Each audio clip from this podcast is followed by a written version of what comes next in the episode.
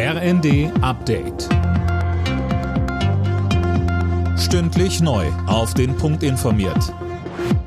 Ich bin Anna Löwer.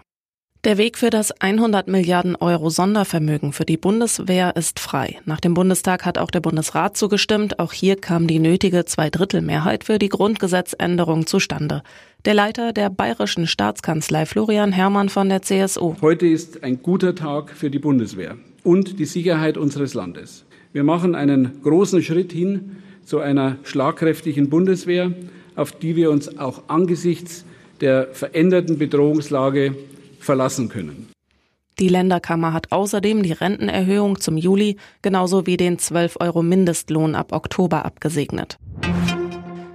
Mit einem Bündnis aus Verbänden startet Wirtschaftsminister Habeck eine groß angelegte Energiesparkampagne. Geplant sind Tipps und Ratgeber, aber auch Förder- und Beratungsangebote. Das soll helfen, das Klima zu schonen und unabhängiger von fossilen und damit auch russischen Energieträgern zu werden.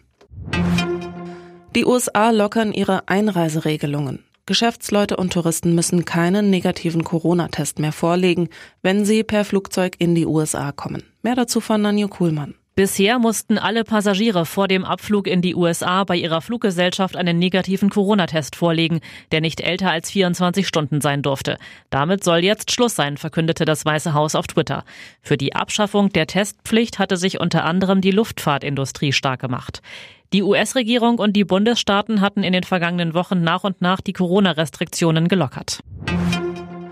Die Mehrheit der EU-Länder hat sich laut Frankreich auf eine freiwillige Umverteilung von Flüchtlingen geeinigt. Der Kerngedanke ist, wer Ländern wie Italien oder Griechenland keine Geflüchteten abnimmt, soll zahlen oder anderweitig helfen. Das Ganze muss aber im Detail noch weiter ausgearbeitet werden. Alle Nachrichten auf rnd.de